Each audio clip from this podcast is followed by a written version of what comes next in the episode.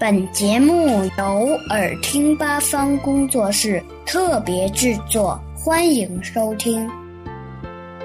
和我一起读课文，语文一年级下册，人民教育出版社。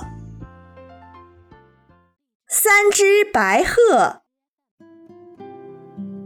一天中午，三只白鹤在河里捉到了许多鱼。它们吃得饱饱的，把剩下的一条大鱼埋在地里，留着第二天吃。第一只白鹤抬头看了看太阳，记住大鱼埋在太阳底下。第二只白鹤抬头看了看天空，记住大鱼埋在白云下面。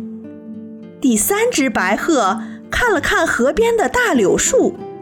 记住，大鱼埋在柳树旁边。第二天，太阳刚刚升起，三只白鹤都醒了。第一只白鹤朝太阳飞去，第二只白鹤朝白云飞去，第三只白鹤飞到河边，落到大柳树旁边。哪只白鹤能找到埋在地里的大鱼呢？